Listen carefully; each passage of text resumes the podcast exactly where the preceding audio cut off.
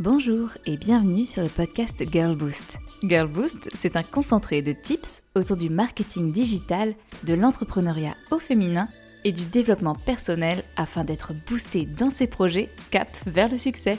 Rendez-vous chaque lundi pour un nouvel épisode afin de lancer la semaine du bon pied. Aujourd'hui, dans le podcast Girl Boost, je reçois Julie Terranova. Julie est la fondatrice de Yai, la marque de bijoux de mode. De créatrice de bijoux dans son salon à entrepreneuse, puis à chef d'entreprise, à la tête d'un business fructueux qui emploie une quarantaine de personnes, Julie nous partage son parcours au cours des dix dernières années avec des conseils et des astuces pour toutes les girl boost ambitieuses qui nous écoutent. Un épisode authentique et plein de bienveillance vous attend, comme toujours. Alors, bonne écoute. Bonjour Julie. Bonjour Camille. Je suis ravie de te recevoir sur le podcast Girl Boost aujourd'hui. Pour commencer, est-ce que tu veux bien nous dire quel Girl Boost es-tu, Julie? Alors, euh, je vais essayer de faire pas trop long. Euh, je suis évidemment passionnée parce que sinon, j'aurais jamais entrepris. Euh, et après, je suis une girl boost motivée par la création et l'expression, d'une part, mais aussi hyper hyper intéressée par le business et hyper curieuse avec vraiment l'envie de jouer ce jeu-là aussi, de faire réussir euh, une entreprise et un business. C'est un très bel enjeu en tout cas. D'ailleurs, je sais que ça fait déjà euh, pas mal d'années que tu es dans le business. Est-ce que tu peux nous raconter ton histoire entrepreneuriale? Oui, alors moi j'ai créé YA il y a dix ans, euh, vraiment par passion, comme je disais en introduction. Euh, j'ai toujours été passionnée par la création ou tout moyen d'expression, mais qui touchait autour de la couleur, des formes. Euh, j'ai toujours aimé travailler vraiment de mes mains. Donc j'ai fait de la poterie, la sculpture, la couture. Euh, je, je suis passée par tous les arts créatifs, tous les loisirs créatifs. Et le bijou, c'est vraiment quelque chose qui m'a suivi bah, tout au long de mes études et de ma vie de jeune jeune active parce que c'était plutôt facile à mettre dans une chambre de bonne euh, sur euh, dans 10 mètres carrés. Euh, c'est une, une, activité qui prend pas trop d'espace, donc c'est vraiment quelque chose que j'ai toujours fait. Et donc je bossais en entreprise et progressivement on a commencé à me demander mes bijoux, euh, de les acheter, euh, de faire des bijoux sur mesure pour certaines occasions, etc. Et donc, euh, voyant que je m'épanouissais pas tant en entreprise, mais qu'à côté j'avais cette activité qui était un peu florissante et qui me demandait de travailler la nuit, le week-end, etc. Je me suis dit, je vais inverser la tendance. Je préfère faire des bijoux la journée et faire un petit boulot alimentaire le soir et le week-end. Et mon équilibre sera sera plus respecté comme ça. Et donc, j'ai passé le cap. Euh, voilà, en 2013, j'ai démissionné, sans rupture hein, à l'époque. j'ai démissionné euh, pour lancer Yai. Très, très courageux comme choix. La création de bijoux, en plus, c'est un marché qui est très compétitif, puisque du coup, il y a beaucoup de choix sur le marché. Comment as-tu réussi à tirer ton épingle du jeu avec ta marque Yai Alors, euh, moi, je me suis jamais posé cette question. Quand je me suis lancée euh, dans cette création d'entreprise euh, autour du bijou. Tout le monde me disait, mais t'es folle, mais il y en a tellement des marques de bijoux, mais comment tu vas faire? En fait, moi, ça n'a jamais été une question pour moi. Je voulais faire ce qui me plaisait, euh, des bijoux qui, qui me ressemblaient, que j'avais envie de porter, donc une création très authentique. Et je me disais, bon, bah, si ça marche, ça marche, si ça marche pas, tant pis. Je me suis pas fixé d'objectif. Alors attention, les entrepreneurs, euh, c'est pas du tout une bonne pratique, mais euh, voilà, j'ai pas fait de bench, j'ai pas fait d'études de marché, euh, je me suis pas fait un BP à la base, j'ai juste fait des bijoux et je me suis dit, est-ce que ça va rencontrer ou pas son public? On verra. Et il se trouve que oui, ça a rencontré son public. Donc, euh, je pense la démarche authentique à la base. Ça, c'était au tout début. Mais c'est une très belle démarche, je trouve. Autant aujourd'hui, effectivement, bah moi j'invite le plus en plus d'entrepreneuses à bien structurer leur projet pour savoir où elles veulent aller, surtout pour éviter de se disperser quand on a plein d'idées, plein de passions, etc. Mais euh, l'authenticité, ça, ça gagne toujours. D'ailleurs, on le voit chez par exemple les influenceuses, euh, celles qui fonctionnent, c'est celles qui ont fait ça par passion et non par envie de générer du chiffre d'affaires, euh, d'être influenceuse, etc. Donc je pense que l'authenticité, c'est hyper important et ça a été une preuve finalement de ton succès. Tout à fait. Et c'est quelque chose que j'essaye de préserver aujourd'hui, malgré euh, euh, bah, le fait qu'on s'organise, qu'on prévoit. Euh, euh, forcément, ça tue un peu la spontanéité, parfois l'authenticité. Les enjeux commerciaux, ça peut aller à l'encontre d'une certaine authenticité. Mais au final, je trouve que c'est toujours la bonne solution de se rappeler pourquoi on fait ça, voilà, qu'est-ce qui nous anime, pourquoi on fait cette opération commerciale, etc. Et on trouve toujours une raison euh, assez authentique qui peut toucher les, clients, les, personnes qui nous suivent. C'est vrai. D'ailleurs, du coup, euh, bah, tu t'es lancé par passion. Tu as eu envie de tester, t'as pas fait d'objectifs, etc. Est-ce que tu peux nous expliquer un peu comment ça s'est passé? Quelles ont été en fait les étapes que tu as connues? Parce que du coup, ça fait dix ans que tu es lancé maintenant. Je pense qu'il y a eu pas mal euh, d'étapes que tu as franchies au fur et à mesure. Est-ce que tu peux nous partager un petit peu tout ce parcours avec les étapes? Euh, oui, alors première étape, c'était de faire exister la marque. Euh, donc moi, j'étais passionnée par le fait de créer des bijoux, mais j'avais pas le véhicule de la marque pour autant qui euh, permettait de bah, divulguer ses collections et ses, ce produit. Donc première étape, ça a été de construire la marque, de me dire bah, déjà comment je veux qu'elle s'appelle, comment je veux qu'elle s'exprime. J'ai fait un site internet, donc des photos. voilà, ça c'était tout le premier package, faire exister la marque. Euh, j'ai lancé Instagram aussi, donc il y a dix ans, euh, c'était voilà, c'était pas anodin, on va dire, de se lancer sur Instagram. Voilà, ça c'était la première année, je dirais. Ensuite, en étape, il y a eu le moment où j'ai plus pu fabriquer moi-même tous les bijoux, parce que donc je fabriquais moi-même euh, dans mon salon pour le coup à l'époque tous mes bijoux. Et euh, j'ai, au bout de très vite, en fait, au bout d'un an, je pouvais plus suivre le rythme parce que j'avais déjà des revendeurs euh, qui me demandaient bah, du volume. Et moi, je pouvais pas passer mon temps à fabriquer des bijoux. Donc, j'ai essayé de transmettre bah, mon savoir-faire que j'avais un petit peu inventé pour le coup à des bijoutières en freelance. Et là, ça a été euh, une étape assez importante parce que ça m'a demandé de formaliser un petit peu ce que je faisais et de découvrir que c'était différent de ce qu'on faisait par ailleurs euh, dans d'autres marques de bijouterie et dans la tradition de la bijouterie aussi. Donc ça, c'était première année, déléguer la production, on va dire, à, d'autres personnes. Ensuite, il y a eu quoi comme étape? Je réfléchis un petit peu en même temps. Il y a quand je suis sortie de mon salon, justement, une grande étape. Euh, j'ai euh, loué une boutique dans le 9e avec un atelier en arrière-boutique. Et donc là, euh, j'ai pu commencer à embaucher ben, des premières stagiaires, euh, des personnes qui venaient préparer les commandes. Et puis surtout, j'ai rencontré vraiment mon public, je dirais, dans cette boutique, rencontrer les clients au quotidien. Ça, c'était une étape très importante pour mieux comprendre bah, le client, grandir, se structurer. Et ensuite, euh, au bout de, j'ai mis du temps, hein, moi j'étais vraiment à mon rythme, mais je crois que c'était au bout de six ans, j'ai ouvert ma première boutique en propre parce que là, avant c'était un concept store où je revendais d'autres marques de bijoux. Euh, enfin voilà, c'était pas au nom de Yai, c'était un autre nom. Euh, donc au bout de six ans, j'ai ouvert vraiment ma première boutique Yai dans le Marais. Et là, j'ai eu des bureaux, alors grand luxe de 45 mètres carrés. C'était énorme à l'époque. Oui, surtout à Paris. Ouais. Et euh, les bureaux étaient au-dessus de la boutique. Et ça, c'était vraiment euh, waouh, quoi, une consécration pour moi. Et là, j'avais une petite équipe de trois, quatre personnes. Et je commençais à sentir que je ne suivais pas, j'étais, je subissais la croissance on vendait euh, beaucoup pour euh, notre taille d'équipe et notre capacité à répondre aux commandes. Et on était dépassé tout le temps, tout le temps. Et donc là, j'ai commencé à... Il y a eu le confinement, hein, donc euh, pour nous, ça a été un boom des ventes en ligne.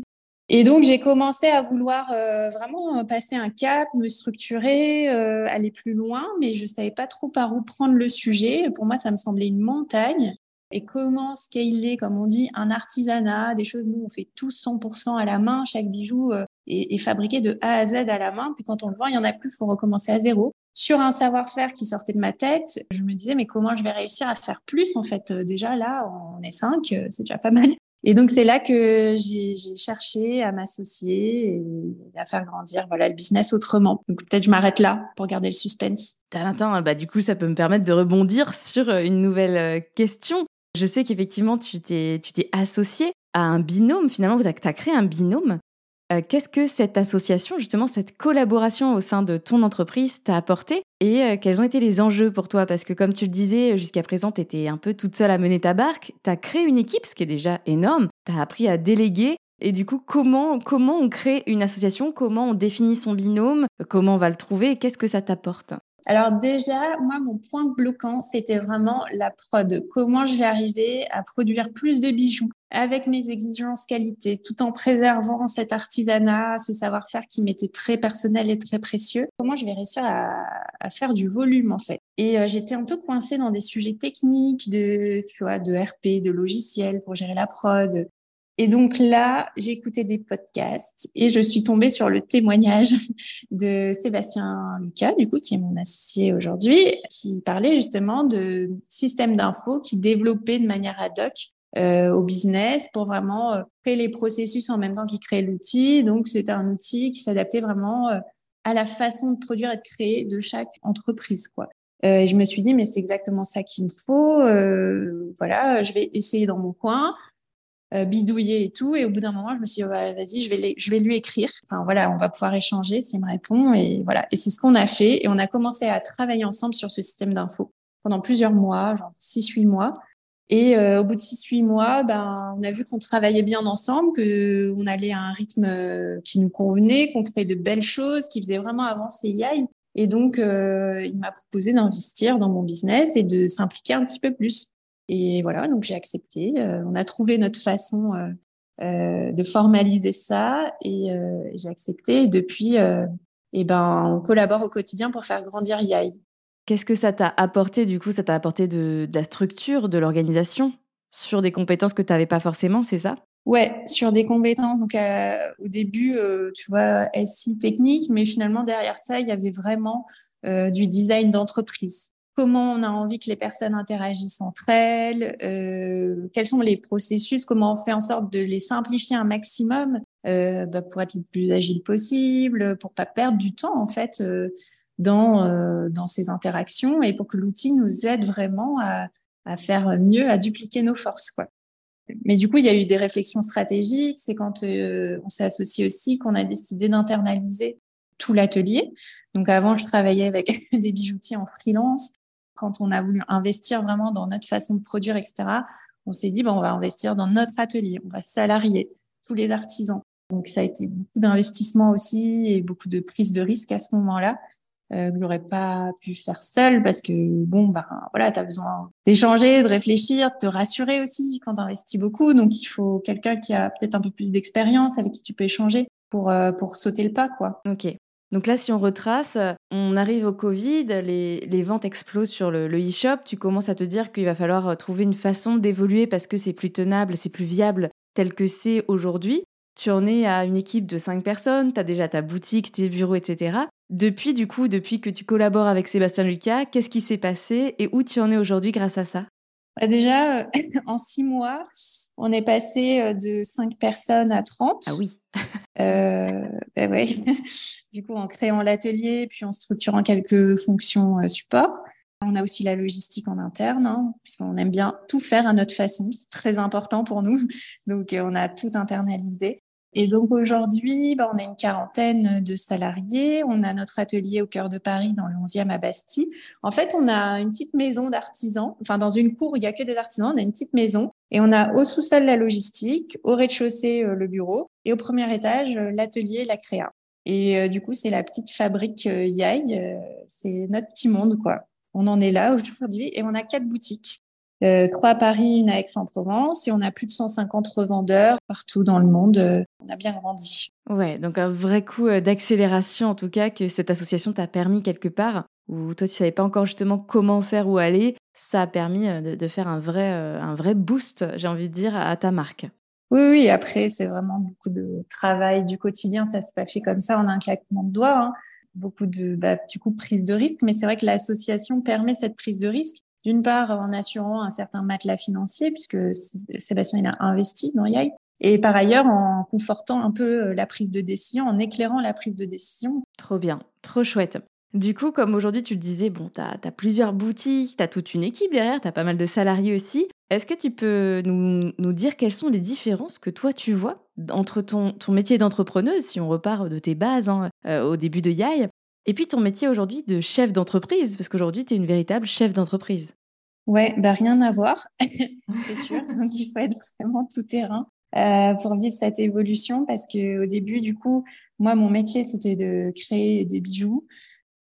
En fait, euh, c'était beaucoup ça, créer des bijoux, euh, communiquer euh, autour de ces collections. Donc, c'était moi qui communiquais sur les réseaux sociaux, accueillir aussi les clients en boutique quand j'avais l'atelier et la boutique au même endroit.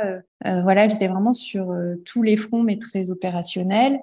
maintenant, mon rôle, c'est beaucoup plus de créer une équipe créer euh, le système euh, qui va faire euh, fonctionner euh, bah, YAI, quoi. Mais je passe énormément de temps à, sur le sujet RH, quoi, recruter, euh, faire évoluer les gens, parfois aussi malheureusement faire partir quand euh, parce que la société grandit et les personnes ne grandissent pas forcément au, au même rythme ou dans la même direction euh, parfois que que la société et donc il y a cette notion de toujours devoir structurer, reformer l'équipe pour que tout ça fonctionne, que ce soit hyper vertueux, à la fois sain aussi, parce que quand on a une croissance très forte, de l'ordre de 100% par an, franchement, c'est difficile à gérer. Donc, il faut que chacun soit vraiment à la bonne place pour euh, pouvoir encaisser et être heureux de, cette situation et de cette place. Donc, mon rôle, enfin, ce que j'estime être mon rôle aujourd'hui, c'est vraiment avoir cette vigilance, d'avoir toujours la bonne équipe, les bons individus au bon endroit, euh, euh, voilà, et d'entretenir cette culture d'entreprise et nos valeurs très saines. Trop bien. Oh, c'est quand même une très très belle histoire, c'est assez incroyable. Justement, tu disais que c'est important que chacun s'y retrouve, trouve sa place et soit heureux. Est-ce que toi, dans ton nouveau rôle de chef d'entreprise, tu t'épanouis et tu es heureuse?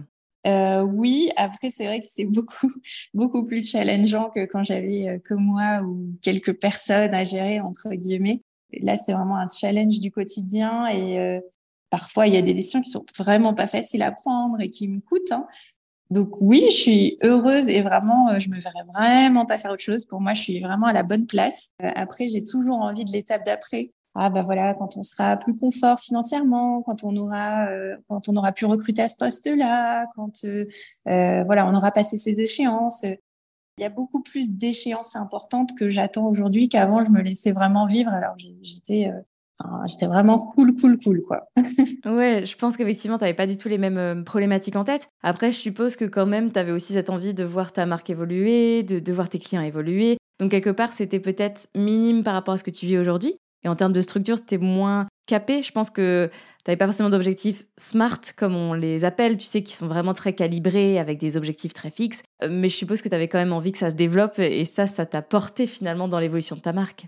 Oui, oui, c'est clair. Euh, j'avais de l'ambition et d'ailleurs, ça reste une valeur forte chez Yai, c'est l'ambition euh, parce qu'on a vraiment, euh, bah, du coup, pour objectif d'être une marque référente dans le bijou de mode. Et d'ailleurs, le bijou de mode, c'est un peu nous qui mettons la première pierre à l'édifice de, de cette entité bijou de mode, parce qu'avant, on est en bijouterie traditionnelle, bijouterie fantaisie, joaillerie. Nous, on se considère enfin, vraiment différent, donc plutôt bijou de mode. Euh, du coup, on a vraiment cette ambition de, porter euh, ce segment de marché, d'être un acteur euh, principal. Moi, je m'investis aussi dans la formation. J'ai travaillé avec l'éducation nationale pour créer un diplôme autour du bijou de mode.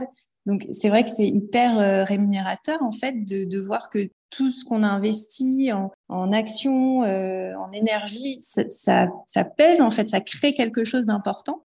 Donc ça, c'est une satisfaction, en effet, qui est, qui est vraiment importante et à la hauteur euh, de la prise de risque et de l'investissement personnel que je mets dans, mon quotidien aujourd'hui, quoi, aujourd'hui. Bien sûr. Non, ça doit être hyper satisfaisant en tout cas de, voir tous les progrès qui ont été faits et de voir, comme tu dis, l'impact que ça peut avoir à différents niveaux auprès de clients, mais aussi auprès de, jeunes qui veulent être formés euh, et puis auprès de, la catégorie de bijoux que tu es en train aussi de développer et de créer tout simplement. Ça, vraiment, j'adore.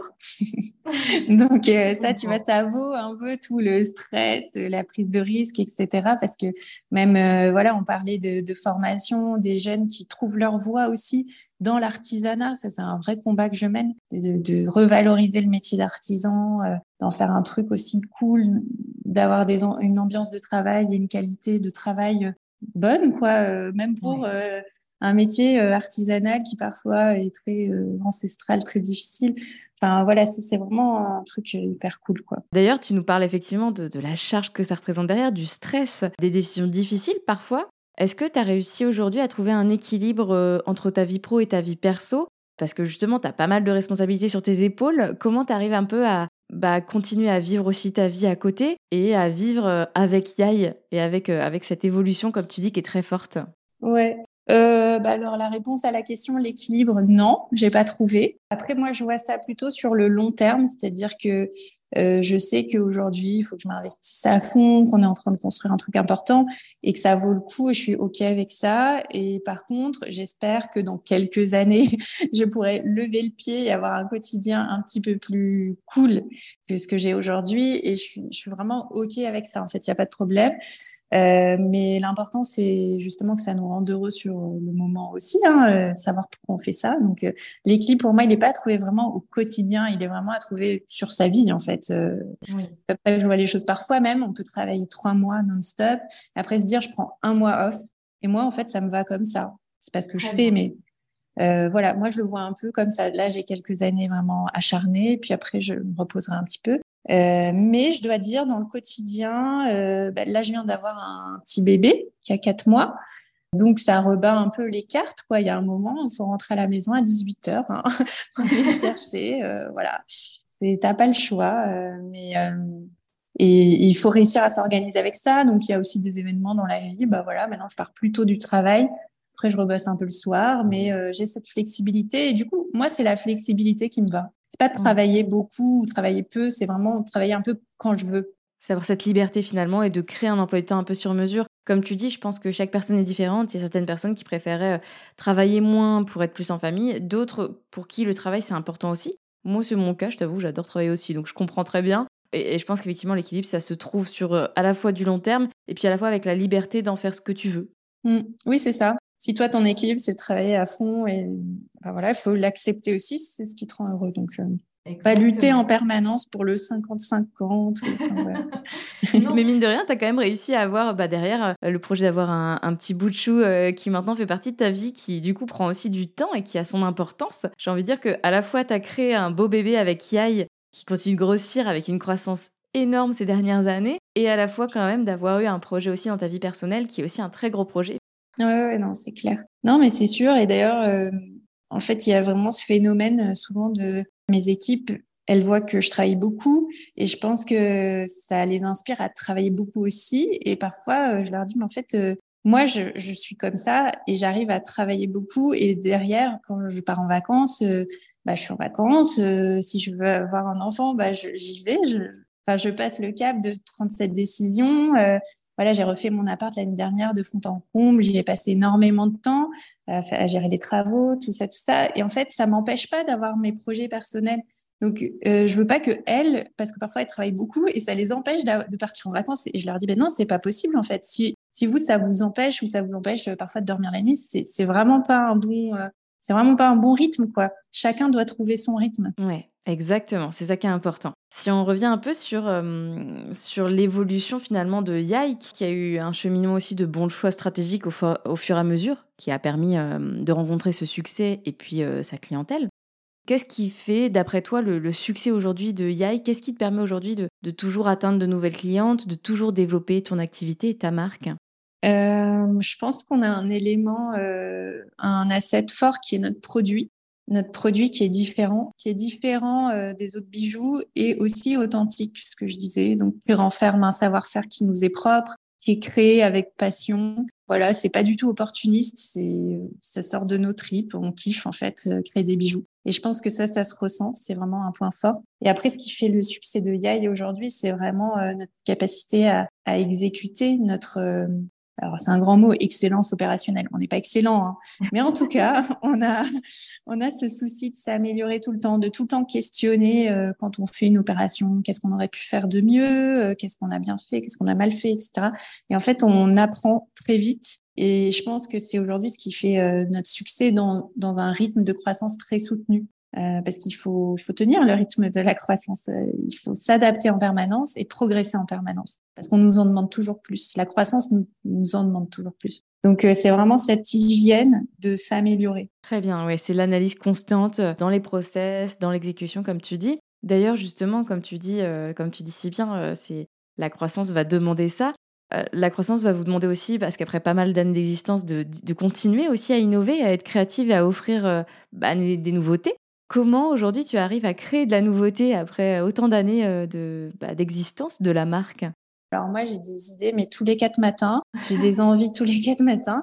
On est plutôt dans la logique de, on se freine, on veut pas en sortir, trop de bijoux, en donner trop parce que après on perd notre client. Euh, on a cette tendance à avoir euh, une profusion de bijoux, abondance de nouveautés, et en fait, c'est vraiment pour le coup un défaut de notre offre d'avoir trop d'envie et trop de, nouveautés. Donc, on essaye de se calmer. Mais euh, après, ce qui nous inspire, nous, enfin, moi, ce qui m'inspire personnellement, c'est le corps et comment le bijou interagit avec le corps. Donc, bon, ça, c'est sans fin. Tu vois, je vais être dans mon bain, je vais regarder ma main, je vais me dire, ah ouais, ça va être sympa, ça doit être sympa d'avoir une petite chaîne qui court là. Euh, ça habille vraiment le dos de la main. Et ben, on va faire un bijou main avec un truc ici qui habille le dos de la main. C'est le corps et par ailleurs les couleurs.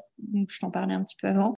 Je vais me balader, euh, tu vois, je vais être chez moi, je vais voir les, fleurs, euh, les bougainvilliers rose fuchsia. Je vais me dire, waouh, c'est incroyable cette couleur, euh, le fuchsia sur la mer bleue, j'adore. Et du coup, je vais revenir avec, avec cette idée auprès des filles. Je vais leur dire, il faut qu'on fasse une collection fuchsia avec du bleu. Et c'est sûr. et, et voilà, on va développer tout un truc autour de ça, quoi. Donc, les idées, on en a toujours. Bah, c'est génial, au moins ça permet de se renouveler tout le temps et comme tu dis, parfois il faut mieux se freiner pour pas trop en donner. En tout cas, ça veut dire que tu as une, bonne machine à idées derrière euh, avec ta créativité, avec l'inspiration que tu as à l'extérieur, etc. J'avais une question un peu plus particulière et qui est peut-être un peu plus liée à Girl Boost aussi, c'est que euh, en tant que, femme et qu'entrepreneuse, souvent on fait, enfin, on fait face à des remarques un peu sexistes, euh, les fameux stéréotypes de de la femme qui fait mumuse, entre guillemets, si je peux me permettre, parce que j'ai déjà entendu ce genre de réflexion. Est-ce que tu as, tu as fait face à ce genre de remarques, soit au sein de ton entourage, soit au sein des personnes extérieures qui te voyaient en train de créer une marque de bijoux? Est-ce que tu as fait face à ce genre de, stéréotypes? Euh, oui, oui. Et en plus, moi, du coup, en formation, j'ai fait une école de commerce, donc euh, j'avais mes copains qui étaient euh, en cabinet de conseil, en stratégie, tout ça, tout ça. Et donc, quand je disais, bah moi, j'ai une marque de bijoux, euh, on me disait ah oui euh, tu es, auto-entrepreneur euh, tu es une petite créatrice mais tu travailles dans ton salon alors ça peut paraître rien mais quand en fait à chaque fois qu'on dit j'ai une marque de bijoux on me ressort ça c'est un peu c'est un peu lourdingue et tu te dis eh, pourquoi je peux pas être une femme entrepreneur ambitieuse qui a 40 salariés et qui fait des millions de chiffres d'affaires en ayant une marque de bijoux enfin pourquoi la seule chose à, laquelle il pense aujourd'hui, c'est de me dire Ah oui, es une petite créatrice, euh, tu es auto-entrepreneur. C'est un peu agaçant. Ou sinon, il y a aussi ce côté, quand on est une femme entrepreneur, tout le monde veut nous coacher. Tout le monde. Euh, dès que tu parles de ton business, euh, on va te donner des conseils. Ah, mais tu as pensé à faire ça, et pourquoi tu ferais pas plutôt ça? En fait, c'est franchement, parfois c'est fatigant. Tu as juste envie de boire un verre et de découvrir des gens. et on essaye toujours de te donner des conseils. Hein. Voilà. Donc euh, ça, c'est le côté, je pense, euh, quand on s'adresse à une femme entrepreneur, on a, cette tendance naturelle de vouloir l'aider, la coacher. ouais. ouais, lui donner des conseils, apporter son petit, euh, son petit grain de sel. Je pense que beaucoup de femmes ont aussi entendu ce genre de choses et c'est bien dommageable. Au moins, tu leur as prouvé leur tort quelque part en ayant une si belle success story derrière avec, euh, avec Yai. Ouais. Ah oui, non, j'oubliais souvent, on me dit, euh, euh, je, vais passer, donc des gens que j'ai rencontrés comme ça, à qui j'ai présenté la marque, je dis, ah, je vais passer en boutique ce week-end, comme ça je pourrais te faire un coucou. Et ça, souvent, ça m'arrive. Donc, je leur dis, bah non, en fait, moi, je suis pas en boutique le week-end. Et en plus, j'ai quatre boutiques, donc je peux pas être dans toutes les boutiques tous les week-ends, c'est pas possible. Et souvent, on a du mal à imaginer en fait que euh, ouais, je peux avoir une entreprise avec des gens qui travaillent dedans. C'est ça, alors qu'aujourd'hui, tu as monté euh, tout un empire, j'ai envie de dire, parce que c'est le cas quand on a une marque aussi aboutie, euh, aussi développée, avec autant aussi de, de projets, d'employés, de produits aussi, parce que tu as une belle gamme de produits derrière aussi. Hein. Et comme tu dis, un certain nombre de revendeurs. Donc tu es une marque quand même très établie. Qu'est-ce que l'entrepreneuriat, ça t'a apporté dans la vie du coup au cours de ces dernières années? Ah bah c'est fou, hein. c'est vraiment l'école de la vie, moi je dirais. Ça m'a apporté énormément de choses. Bah, déjà de trouver ma voie, parce que moi je me voyais pas du tout évoluer justement euh, dans une entreprise euh, que j'avais pas fondée. trouver ma place, on va dire, dans la société. Et ensuite apprendre énormément, euh, bon, sur plein de sujets évidemment concrets, mais aussi sur l'humain. Pas gérer les humains, mais un peu comprendre les interactions, ce qui les motive, comment les engager aussi. Euh, et donc, on apprend beaucoup, beaucoup, beaucoup euh, quand on est entrepreneur là-dessus. Trop chouette. Donc, euh, l'école de la vie, en résumé, effectivement, beaucoup d'apprentissage derrière. Pour toutes les girl qui nous écoutent, qui ont un projet entrepreneurial, qui se sont peut-être d'ailleurs déjà lancés, mais qui, on va dire, sont au premier stade, au stade où toi tu as été au tout début, la première année, où tu es tout seul un peu dans ton salon à essayer de construire ton business, quels seraient les conseils que tu aimerais leur donner? Alors, je dis très souvent ça, mais c'est important. Ça reste mon principal conseil. c'est de bien comprendre pourquoi on, s'engage, parce que c'est un engagement dans l'entrepreneuriat, et du coup avoir des, un moteur très authentique, enfin vraiment un moteur personnel fort qui va nous aider ensuite à, surmonter vraiment toutes les difficultés euh, du quotidien d'un entrepreneur. Moi, c'est vraiment la passion, la passion pour la création, pour l'artisanat. C'est la façon que j'ai trouvé de m'exprimer, de, de, créer euh, une entreprise et des bijoux. Euh, donc c'est vraiment, c'est vital, je dirais, mais en fait, il faut vraiment se poser la question de pourquoi on fait ça. Euh, quelles sont les raisons profondes qui nous mènent à entreprendre? Et à mon avis, euh, c'est pas une opportunité de marché en fait. Et ça peut pas être ça. C'est pas suffisamment fort. Enfin, moi, c'est ma vision de l'entrepreneuriat. C'est voilà. Ouais, mais je suis assez d'accord avec avec toi. Parfois, j'ai des des appels euh, prospects du coup de personnes qui me contactent pour faire un point et qui arrivent en rendez-vous et qui me disent euh, je veux faire de l'argent et je veux faire du dropshipping. Mmh. et, moi personnellement, je, dans ces cas-là, je clôture l'appel assez vite et je, je refuse d'accompagner ce genre de personnes parce que pour moi, l'entrepreneuriat, ce n'est pas faire de l'argent facilement, rapidement. Ça a jamais été ça en fait. Comme tu le dis si bien, derrière, il faut qu'il y ait un vrai moteur, une envie, une passion et une raison de le faire. Mmh. Ouais, ouais, c'est hyper important. Parce qu'après, c'est dur. Oui, c'est ça, on se rend pas compte, mais c'est vraiment dur. oui, c'est ça. En plus, toi, tu as choisi, je trouve, un métier qui est, euh, qui est difficile dans le sens où euh, la création, ça, je trouve ça top. Euh, et je comprends ton envie de développer ta créativité. Personnellement, c'est quelque chose que je fais, comme tu disais au début, que tu aimé faire de la poterie, tu aimais faire de la couture, tu aimes la création. J'avoue que je, bah, je, je, comprends totalement parce que je suis pareil. J'adore toujours créer, etc. Euh, je me suis essayée euh, au fait de faire un produit physique juste pour savoir les tenants et aboutissants, les difficultés aussi que l'on a d'un point de vue prix entre les matières premières, le temps qu'on y passe, et puis derrière la logistique, les expéditions. Pour avoir fait l'exercice, je sais à quel point c'est hyper difficile à bien structurer et à bien créer un process qui fonctionne et qui tourne. Du coup, je trouve que tu as de quoi être, très fier de toi parce que tu n'as pas choisi l'entrepreneuriat le, plus simple, le plus facile, tu l'as vraiment fait par passion mais derrière, je suis sûre que tu as rencontré un certain nombre de problématiques et, d'obstacles. Oui, bien sûr. Bah, c'est une galère opérationnelle hein, de créer, fabriquer, euh, expédier. Euh. Ah non, c'est sûr. C'est le vrai métier derrière la création euh, de, comme tu dis, d'objets ou enfin, voilà, d'accessoires. Ouais. C'est ça. En soi, c'est pas l'accessoire qui est le plus dur à faire, puisque, comme tu le dis, il vient de notre tête, il vient de notre cœur. Moi, j'ai adoré créer un produit physique, mais c'est derrière, derrière tout ce que ça demande. ouais, c'est clair. C'est top en tout cas. Est-ce que tu aurais un dernier conseil pour la route? Euh, Je retiens bien le fait de le faire par passion, de le faire par le cœur avec une motivation. Mais euh, de tes dix années d'expérience, est-ce que tu as un dernier conseil à nous donner? Ouais, aussi, c'est faire à sa façon. Après, ça c'est personnel, mais moi, euh, je trouve un sens et je trouve c'est rémunérateur, ça rencontre un succès en général. Quand vraiment on fait à notre façon. Et souvent, c'est tentant. On fait des benches, on se dit ah ouais, il y a ça, ça fonctionne, j'ai envie de faire ça. Mais en fait, euh, il n'y a rien de mieux que, que de se recentrer, de faire l'introspection et dire qu'est-ce que j'ai vraiment envie de dire, euh, comment j'ai envie de le dire et euh, quelles sont mes idées, tu vois, et de faire vraiment à ta façon. Et ça, c'est au final assez dur at scale, comme on dit, quand tu as des équipes et tout, parce que bon, la façon de chacun, enfin, je sais pas, c'est une culture qui est un peu plus difficile à faire infuser en fait euh, dans les dans les équipes quand tu grandis, mais c'est un truc que j'aimerais vraiment préserver. Ouais, oui, et puis de toute façon, c'est euh, ce que comme tu disais, ça fait partie du cœur de Yai aujourd'hui. Vous avez votre façon de faire des bijoux, c'est toi qui l'avais à la base dans ta tête, c'était ta méthode que tu as euh, diffusée, que tu as utilisée au sein de ton entreprise et tu as pu former des personnes avec cette méthode. Donc pour toi, ça a toujours été un fil conducteur de faire les choses à ta façon, telle que tu l'as imaginé dès le départ. Ouais, ouais. Donc voilà, moi c'est assez personnel, mais c'est en tout cas c'est ça a bien marché et je trouve qu'on est plus heureux en faisant à notre façon. Donc euh, voilà, c'est un petit conseil que je pourrais donner. Non, c'est un très bon conseil. D'ailleurs, ça me fait rebondir sur, euh, sur quelque chose que j'ai dit souvent à mes coachés.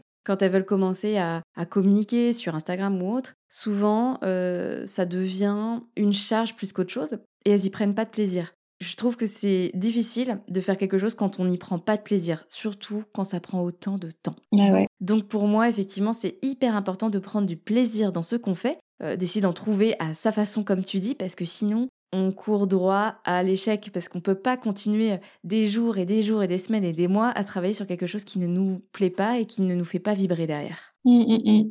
Oui, le fameux il faut que je poste. c'est ça, le fameux il faut que, en en perdant parfois du coup le sens. Ouais, ouais, ouais.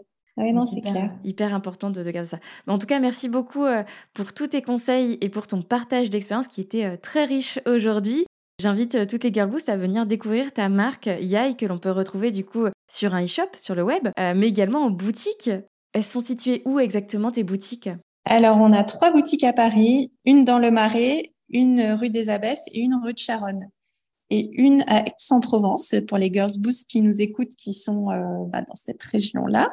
Euh, allez faire un petit tour euh, dans le centre historique de Aix-en-Provence. Carrément, découvrez cette belle marque de bijoux et euh, soyez sûr derrière bah, de la qualité, d'une méthode qui est unique, d'une catégorie de bijoux que l'on retrouve pas ailleurs, et puis en même temps, ça soutient aussi le beau projet, la belle marque d'une entrepreneuse. Et ben d'ailleurs, si vous souhaitez vous rendre dans nos boutiques ou sur notre e-shop, moi je peux vous proposer un petit code promo pour toutes les entrepreneurs en herbe ou entrepreneurs euh, affirmés qui écoutent ce podcast, Girls Boost 15 pour avoir moins 15% sur tous nos bijoux. Bah c'est super, c'est une très bonne nouvelle.